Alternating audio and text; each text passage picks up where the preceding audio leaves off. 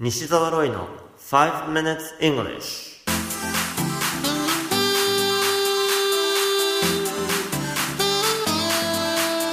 Good morning everyone こんにちは。イングリッシュドクターの西澤ロイです。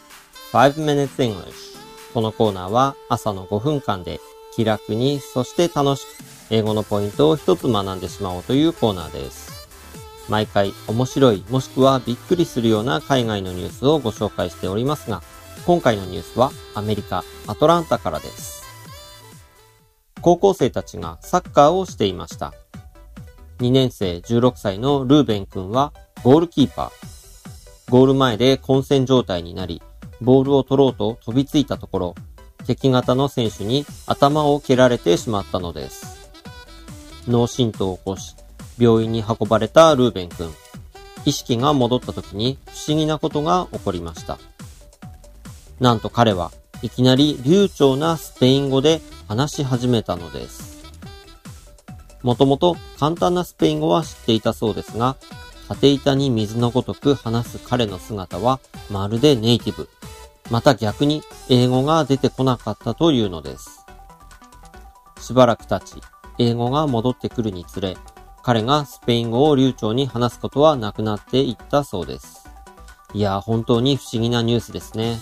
僕も原稿を用意していて鳥肌が立ちました。さて、このニュース記事の英語のタイトルは Before his coma, he spoke English. After waking up, he's fluent in Spanish. Before his coma, he spoke English.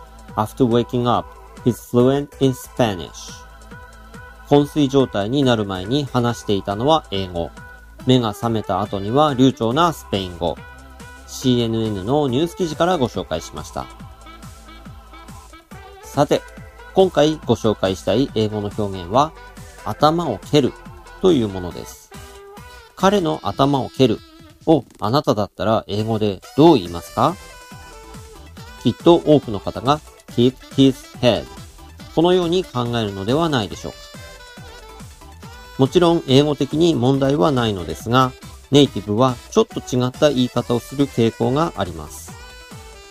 kick him in the head まず彼を蹴ると言った上で場所が頭だよという順番で kick him in the head このように表現するんです。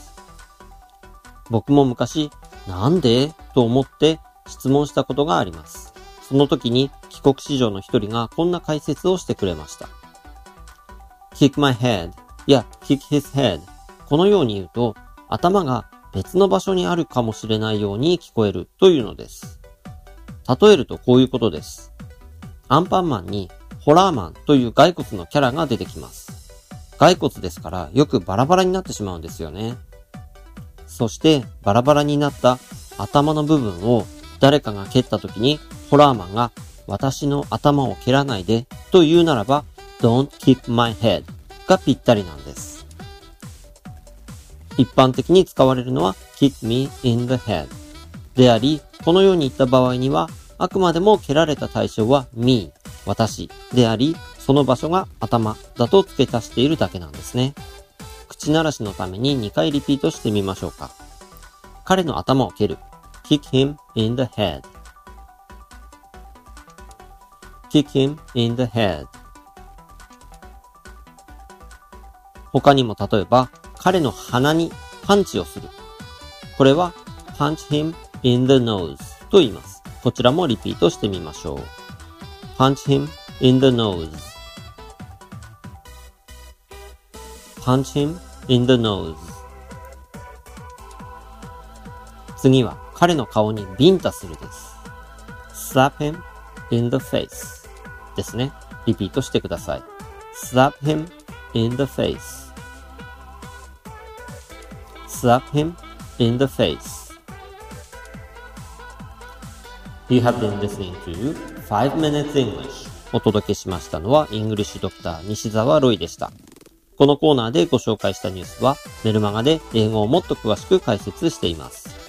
西澤ロイメルマガでウェブ検索をしてぜひご登録ください。それではまた来週お会いしましょう。See you next week. Bye bye!